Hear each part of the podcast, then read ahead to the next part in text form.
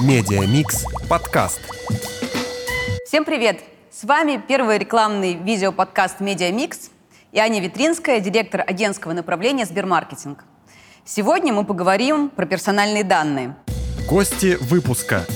Евгений Батяшин, директор по исследованиям и разработке Сбермаркетинг. Дмитрий Батюшенков, директор по продуктам на данных платформы ООФД.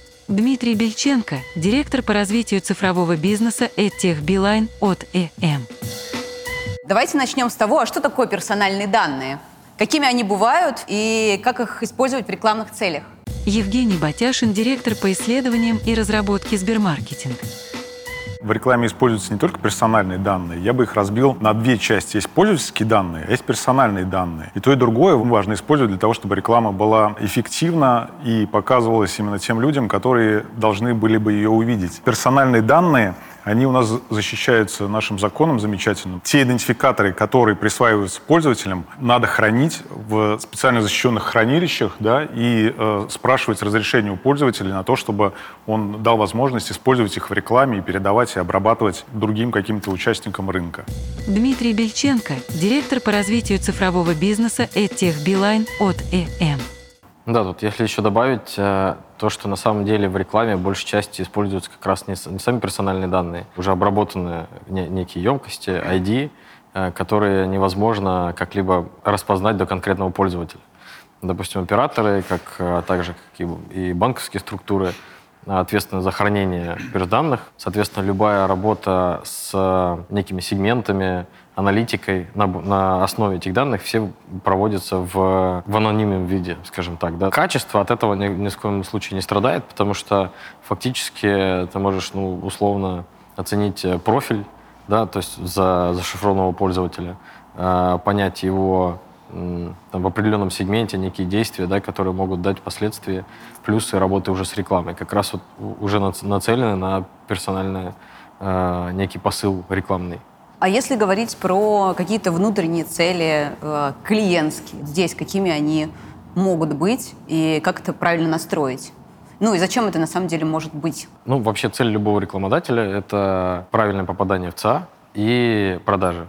То есть показать рекламу нужной целевой аудитории, которая с высокой вероятностью, скорее всего, будет приобретать его продукт. Допустим, со стороны оператора формируются максимально релевантные сегменты на основе там, профилирование, некое изучение аудитории, которая уже потребляет. Можешь да, на кейсах, вот на каком-нибудь Ну, условно есть. Кроссовки Nike. Профилируя аудиторию, мы понимаем, что эти люди там занимаются спортом, пробежки. Э, опять же, мы, мы не смотрим, что это конкретно там Петр Иванович, который с утра бежит 30 минут, соответственно, ему нужен там Nike. Это некие 100 э, человек, э, уникальных пользователей, которые находятся в, сегменте любителей спорта, ЗОЖ и так далее. Да? То есть тем, кому та или иная линейка Nike будет интересна. Ну, допустим, у нас продукт э, внутренний, да, то есть тех Вимпелком, он, в принципе, строился всегда на in-house, так как мы не можем давать на обработку данных куда-то вовне, соответственно, мы уже обеспечиваем рекламодателю контакт с нужной аудиторией по разным рекламным каналам. Но всегда ли это digital? Или это эти данные digital. можно применять в телеке? Есть как и digital, а, где уже используются данные активно, а, и уже давно, там, не первый год. Есть там классические смс да, которые сейчас как раз какую-то вторую новую жизнь а, проживают, потому что это никак не влияет там, на баннерную слепоту человека или еще как то есть контакт там, максимально качественный.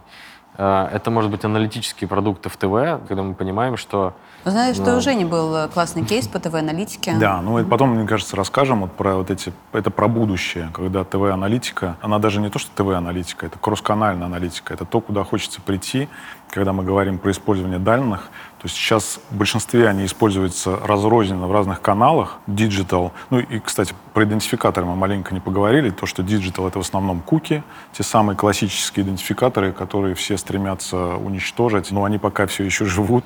А, там в наружке это MAC-адреса, да, и более твердые идентификаторы, которые есть у телеком-операторов. Телеки тоже, там, телесмотрение с приставок, с ОТТ приставок, с IPTV приставок. И, конечно же, когда а, мы говорим про целевую модель использования данных, и клиенты, и мы как агентство тоже хотим дать клиентам возможность вот прочувствовать ту самую кросс-канальную взаимодействие человека с рекламными э, нашими посылами, которые мы им даем, и выбрать тот самый там, наиболее эффективный путь от того, чтобы он увидел креатив и дошел до покупки максимально быстро, эффективно и дешево. А можешь прям на кейсах, на кошечках, вот, чтобы было понятно, чтобы моя бабушка поняла? Мы говорим о том, что мы э, умеем подбирать наиболее релевантные каналы и программы внутри каналов, которые там максимально подходят, говоря телевизионным языком, максимально аффинитивны той целевой аудитории, которая интересна клиенту. Мы находим, где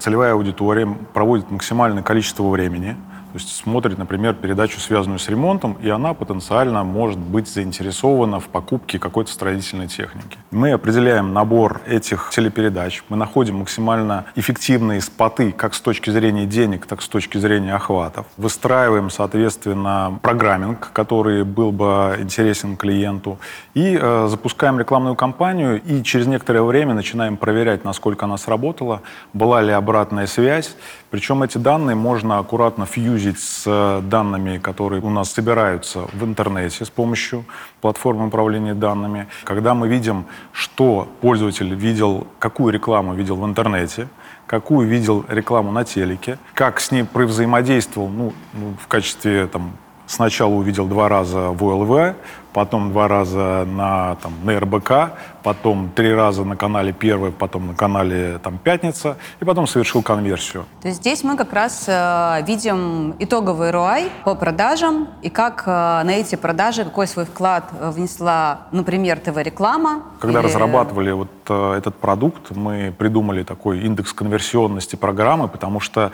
там несколько параметров входят. Это же не просто надо показать рекламу и посмотреть, как на нее среагировал сделал человек. Нам надо еще учесть охваты, стоимость показа, угу. как это все взаимодействует с, те, с той сделкой ТВ, которая есть у клиента. Все это скрестить вовнутрь и э, уже после этого там, показать эффект. А что с данными УФД? Дмитрий Батюшенков, директор по продуктам на данных платформы ОФД. Слушай, я издалека начну. Большие данные — это одна большая лженаука и алхимия. Если задаться простым вопросом, вот какая была проблема в Древнем Риме, вот, применительно к информации и к данным? Проблема была, что информации было очень мало. И доставка информации была очень долгая. Медленно. И так да. было, ну, я не знаю, тысячи лет так было. Здесь сто лет назад, 1922 год, э, о каких данных вообще шла речь? О газетах, о слухах. Сейчас век цифровой трансформации и вопрос, как эти данные правильно использовать. Потому что ключевая проблема Древнего Рима и чем это отличается от сегодняшних дней, в том, что тогда э, не было информации, сейчас слишком много информации. Мы сами себе придумали слова баннерное видение, баннерное зрение. Там, мы сами не смотрим уже, ну, я лично переключаю телек с канала на канал, когда я вижу, начинается реклама. Ну, здесь у любого математического алгоритма э, башню сорвет, когда он поймет, что значит, ему неинтересно, чувак. Пройдет еще 10 лет, хоть появится новый инвентарь, новый инструментарий. Но вопрос, если на текущий момент времени отрабатывать э, тему не по принципу охватить больше, а по принципу, как таргетированно отнести к своей аудитории, вот это будет качество. Вот стратегически мне очень нравится подход целевого маркетинга, когда мы бьем конкретных потребителей на конкретные группы. И когда мы это делаем, нам надо определить минимально необходимый скоп каналов контакта. И здесь телевизор, естественно, интернет, да, аутдор реклама, да, э, таргетированные там смс, пуши, да. Это на самом деле максимально возможный набор. Но мы живем в Российской Федерации. У нас абсолютно разные регионы, абсолютно разное покрытие, абсолютно разные профили наших клиентов. Второй вопрос, возвращаясь к вопросу оператора фискальных данных, это вопрос, наверное, больше информации и триггеров о том, какая информация может получаться. Стандартные инструменты digital-рекламы — это пушка по воробьям. Мы ну, за... как же мы... таргетинги, которые мы... также та- есть в стандартных инструментах? Да, ну, как бы это для, мног... считаешь, для многих компаний как бы рынка, которые делают реально классные вещи, это прям наука, это research and development, который делает классные штуки. Для большинства это давайте во ВКонтакте найдем чувака, у которого Audi стоит на аватарке, и начнем таргетировать ему масло для автомобиля. Но проблема в том, что ему 14 лет, он просто забыл написать написать то, что ему 14 лет, ему просто нравится Audi. Все. Мы не попали. Но понятно, что это там погрешность, мы это называем, потом мы экстраполируем, потом до вторым братом аппроксимируем, получим результат, получим эффект. Но на сегодняшний день, когда ситуация в экономике турбулентная, заказчик не будет платить за ошибку, аппроксимацию, экстраполяцию. Заказчик хочет платить за конкретный эффект. Конкретного физика и конкретную прослеживаемость. Поэтому здесь, наверное, не стоит говорить о создании дополнительных инвентарей. Это дорого, в первую очередь. Во-вторых, это может быть просто неэффективно, потому что это гипотеза. Мы должны говорить, наверное, в первую очередь о том, как э, точечно достучаться и как проследить уников на массе до покупки. Это то, что на сегодняшний день, как мне кажется, является тем уникальным торговым предложением, которое не существует. Ну, ты нам расскажешь, как это сделать? Да, я занял Давай. все эфирное время. Э, Как это сделать? Ну, смотрите. Не нарушив закон. Не нарушив закон, Есть практики, при которых можно взять э, обезличенные данные телеком-оператора, обезличенные агрегированные данные оператора фискальных данных и, не отображая никакую персонализированную или фискальную информацию друг дружке, получить конкретный сегмент аудиторный, который покупает пиво «Балтика». Например, вот пиво «Балтика», извините, «Балтика». Получить, и что важно, связаться с этим человеком и сказать, мы знаем, дружище, что ты покупаешь пиво «Балтика» по пятницам, потому что ты смотришь футбол по пятницам. Мы тебе готовы предложить его со скидкой, например, в Сбермаркете ящиком. Я, как человек, который, наверное, получил бы такую коммуникацию, я бы, наверное, взял и купил это все. Ну, потому что мне предлагают дешевле. Они знают, что я купил. Это да- не натужно и не достает это не меня будет в разных шок-контент, каналах. за мной следят. Так, откуда вы знаете? Вычеркните меня. Вот э, недавно информация про новый законопроект, что через госуслуги можно будет удалять информацию о своих персональных данных, Отзывать. Да. отзывать. И выиграет тот, кто еще, используя эти персональные данные, будет рефшерить выручку, с которой он получает из этих данных через А производителей почему ритейля. сейчас так не делают? Мы живем в России. Россия разная. Бабушке из э, другого города, которой 85 лет, в госуслугах сейчас придет информация о том, что ее данные используются в разных социальных сетях, наверное, испугается. Тут вопрос э, проникновения э, таких цифровых инструментов в массы и вопрос привыкания к этому. Но создавать инструменты на будущее, вот этот стратегический целевой маркетинг, о котором я сказал, сейчас ну, критически необходимо. Давайте возьмем кейс из Кореи, например. Вот мы там ищем людей, мужчины, которые ходят в спортзал и покупают шейкеры для спортзала. Э, Корейцы ищут женщин, у которых был темный цвет волос, но они перекрасились в белый цвет волос 6 месяцев назад, и мне надо найти именно эту аудиторию. Если посмотреть на другие рынки, гораздо более точечное понимание того, что мы это можем сделать уже сейчас на текущих инвентарях. Мы можем это сделать, поняв, что это женщина, поняв это через телеком-оператора. Мы можем понять, что она покупала краску для волос. Нужно понять вообще, в принципе, какие данные тебе нужны, и какие сегменты. Это не всегда вот э, там, мне нужны женщины 25-35, или там те, кто интересуется недвижимостью, и поэтому я им буду показывать недвижимость. Да, вот как э, определять эти сегменты? Сейчас э, я вижу на рынке, что говорят об этом много, инфо-цыганины много, э, и зачастую приходят к людям, которые никогда не трогали эти данные, никак не взаимодействуют именно с людьми, которые, с компаниями, которые с этими данными умеют работать и хотят получить конкретный результат. Они получают что-то, разочаровываются, уходят. Конкретный совет. э, Первое, это с точки зрения стратегии. Вот сейчас конец там, 2022 года. На 2023 год определите минимально необходимые каналы коммуникации. Там федеральный производитель продукции. Он представлен во всех уголках нашей необъятной. Вот определи, что тебе надо для этого региона такие-то каналы, для этого такие, для этого такие. Выбери компанию, которая может тебе это дать. А если у нас задача, не знаю, спрофилировать свою аудиторию, кто здесь нужен, ну, опять же, у кого есть данные о физических лицах, данные, которые есть о продажах на территории нашей страны. Если такие данные не нужны, мы от- застройщики, но возьми ты, не знаю, страты. Страты — это население нашей страны. Посмотри, где людей больше, посчитай с точки зрения там, количества людей на территории против э, адекватной объективной жилой площади, пойми, где строить. Например, если я производитель, ну возьми ты оператора фискальных данных, э, несколько, два, три, четыре, сколько тебе нужно, чтобы добить там твою необходимую долю, соответственно, KPI. Возьми несколько телеком-операторов, поговори ты с банком, получи на вход хотя бы какие-то вводные, какие данные тебе нужны. Конечно, ну, не все можно измерить именно покупками. Там, где их можно измерить, это очень удобно, действительно, ваши данные здесь прям большую ценность представляют. А когда мы говорим про бренд, про все остальное, про то, как пользователь взаимодействовал с рекламой, как кого он выбирал, а вообще он видел, понял ли, какой у него рекламный посыл был, или он прошел мимо, действительно ничего не заметил. Кстати, тоже можно через телефон, вот у, те же самые телеком-операторы дают возможность опрашивать аудиторию, получать э, там релевантную информацию, использовать ее в том числе и для таргетингов, и для понимания того, что происходит с рекламой и с пользователем, который эту рекламу видит. Кстати, вот про, если про данные, про дат-стратегию, мы, ты же знаешь, да, мы сейчас активно этим занимаемся,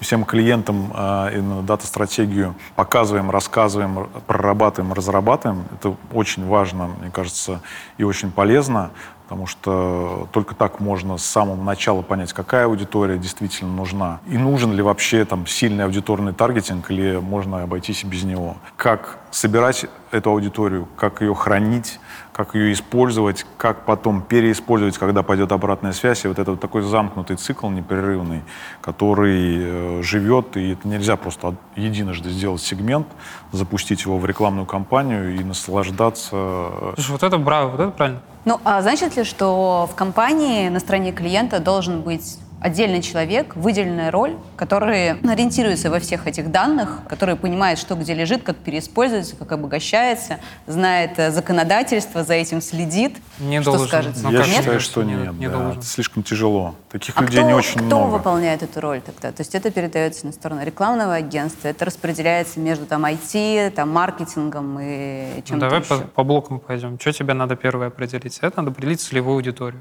За это отвечает блок маркетинга производитель. Ему не надо понимать, какие данные, что данные, зачем данные. Вторая задача — это старгетироваться на свою аудиторию. Опять же, ему нужен гиперлокальный таргетинг, он хочет понять, что это э, женщина родила две недели назад, ей надо уже памперсы предлагать. Либо более широкий. Опять же, кусок дата-стратегии, опять же, мы переходим в блок маркетинга, но уже в блок коммуникации, не целевого маркетинга. После этого ему нужно найти инвентари необходимые, потому что сейчас у нас все срезалось, все знают, меты нету, нельзя работать с метой, у нас остались там ВКонтакте, Одноклассники. Произносить тоже, наверное, нельзя. Извини, все вырежут.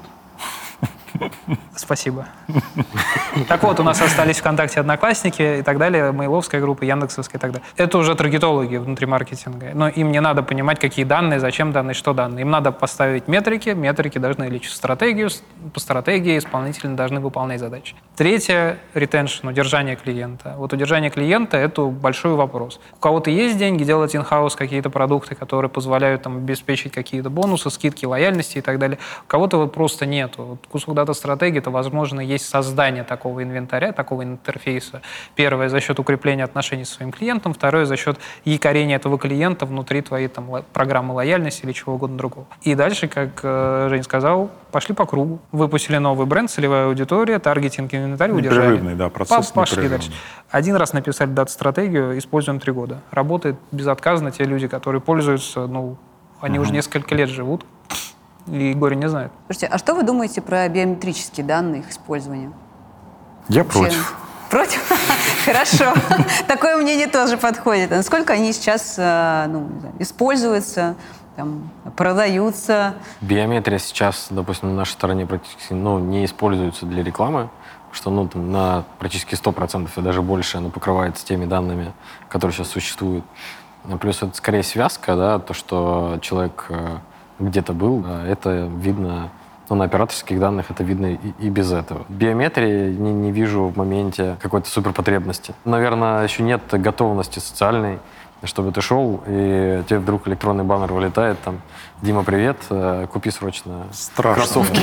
Можно совсем запугать аудиторию. Да, но это будет какой-то супер нейро психо какой-то Да. там Даже таргетинг. На- начало, когда, условно, базовый таргетинг появился, все там браузеры стали там э, инкогнито там подключать еще какие-то визуальная такая картинка защищенности. Поэтому ну, Ну, это, же будет совсем отпечатки страшно. пальцев придумали, потому что нашли двух преступников, которые выглядели идентично или не преступников. Я, не помню. я осознанно сам против биометрии, потому что ну, звонят люди говорят, здравствуйте, Дмитрий. Но я не говорю алло, я говорю, да, вот меня, да, записали, потом позвонили в Сбербанк, хотите взять кредит, там на той стороне будет робот, говорите, с этой стороны мой голос. Да, на миллион долларов, да, да, да, да, да, и я вот должен банку миллион долларов. Страшные кейсы. Но для, для меня он самый репрезентативный, потому что, чтобы работать с биометрией, надо очень сильно инвестировать в информационную безопасность. И на уровне государства, и на уровне структур, которые оперируют этими данными. И только после того, как мы а, обеспечили себе максимально секьюрный периметр работы с этой информацией, тогда уже можно говорить о каком-то использовании этой информации. При том, что я могу сказать честно, что нету систем информационных, которые нельзя взломать. Страшная тема, но есть еще более страшная про кукис э, апокалипсис, который отложился до 23 года. Но 23 год уже вот совсем скоро Состоится ли он? Что говорят на эту тему? Что делать? Ну, наверное, потихонечку уже процессы идут. Куки от, отрубают у некоторых браузеров. И идентификаторы Давайте начнем закрывают. с того, что, что такое куки. Кто может простыми словами Куки. сказать, что такое куки? Ну, Такие маленькие файлики, которые записываются у тебя в браузере, когда ты заходишь на какой-то сайт, и которые потом в дальнейшем позволяют тебя идентифицировать при по- повторном заходе. А почему, кстати, сайты спрашивают, как бы предупреждают о том, что вот э, мы сохраняем куки, да или нет? По трактовке нашего законодательства о персональных данных, Кука является тем самым э, идентификатором, который относится к персональным данным. Например, телефон мобильный вроде как не относится к персональным данным. По другому Вот. разъяснению телефон относится к персональным данным, а кука не относится к Вот, персональным дру- данным. другое. Вот это да, это особенность нашего законодательства, которое трактуют э, различные юристы в разных организациях по-своему. А в законе написано, что любой идентификатор, который позволяет однозначно идентифицировать пользователя, является персональными данными. Так вот, потихонечку приближаемся в рамках законодательства к тому, что есть в Европе, и у нас есть обязательство Э, спрашивать... GDPR. GDPR, да. У нас есть обязательство спрашивать разрешение у пользователя о возможности собирать его персональные данные. Причем мы должны в явном виде указать, какие данные мы собираем, как мы их хотим использовать, куда мы их хотим отгрузить. То есть мы прям должны отдельно написать, спросить, сбор данных для показа там, таргетированных продуктов собственных галочку поставил. Разрешить отгрузку данных в сторонние рекламные системы и написать конкретно раз, два, три, четыре э, юридические лица, галочку поставил.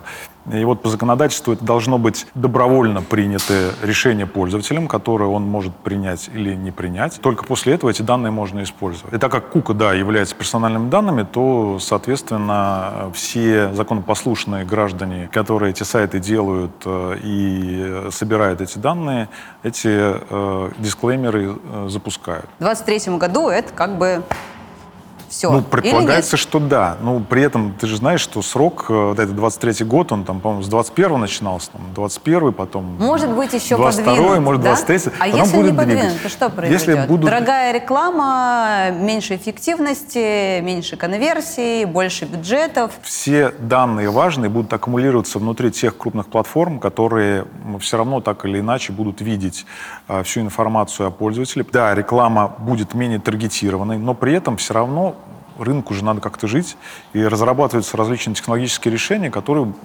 будут заменять эти куки. И сами производители браузеров предлагают вот эти свои флоки там, от Гугла и что-то еще. Я вот думаю, что будет э, ближе всего к варианту реализации что-то типа фингерпринтинга, того самого технологии, которая на основании различных данных, которые так или иначе собираются ну, браузером. Когда пользователь зашел на страничку, у тебя в серверный лог записывается информация. Из какого браузера ты зашел, с какого IP-адреса, какое у тебя разрешение экрана, какая у тебя операционная система.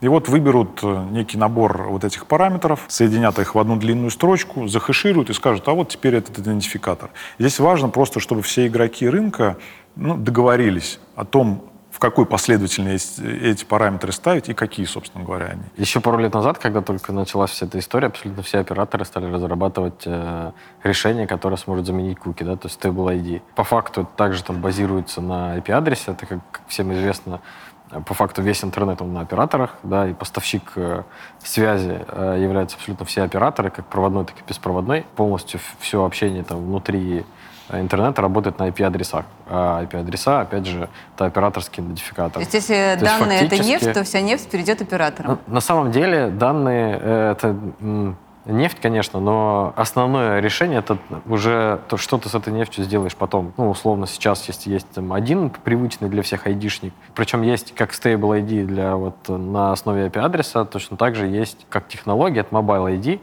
когда человек, собственно, зай- зайдя на любой там сайт, это работает абсолютно у всех операторов, можно проходить аутентификацию через э, номер телефона. То есть фактически получаем твердый идентификатор, все там нужно белый прозрачный как бы официальный путь, когда человек дает согласие на обработку там собственных данных. То есть мы решаем сразу две проблемы. А нужно ли что-то делать рекламодателям сейчас, как-то подготовиться? Ну, тут на самом деле, наверное, подготовиться нужно тем э, ну, агентствам, непосредственно там, площадкам, чтобы ну, научиться заранее с этим работать. Да, там, допустим, операторам не супер сложно да, в этой во всей итерации. С остальными, ну, точно так же будут некие, некие партнерства э, в рамках принятого какого-то стабильного ID. Надо подготовиться.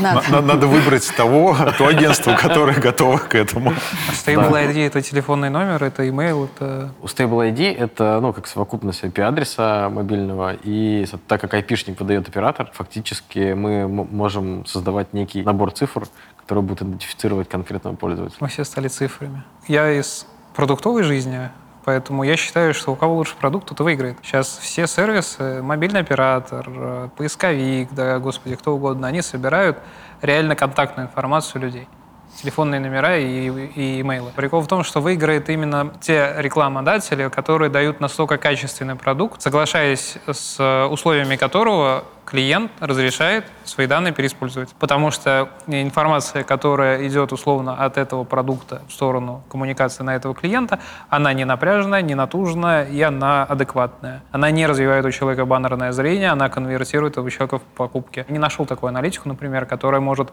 сказать вот на меня, как на человека, не знаю, там, производитель молока потратил миллион долларов, производитель кет потратил 20 миллионов долларов. Вот, а а я ничего не купил если спуститься на конкретного человека или группу людей и посмотреть реальную конверсию на текущем рынке, так может и срезать потихонечку косты. Кажется, должен компенсировать им расходы, потраченные. Не, компенсировать, бог простит, но э, смысл в чем? Э, Смысл в том, что вот не хочется объяснить производителям, там, рекламодателям так, что, типа, ребят, вы готовьтесь, и они настолько сильно подготовятся, что они скажут, да я уже устал готовиться, честно говоря, несколько лет.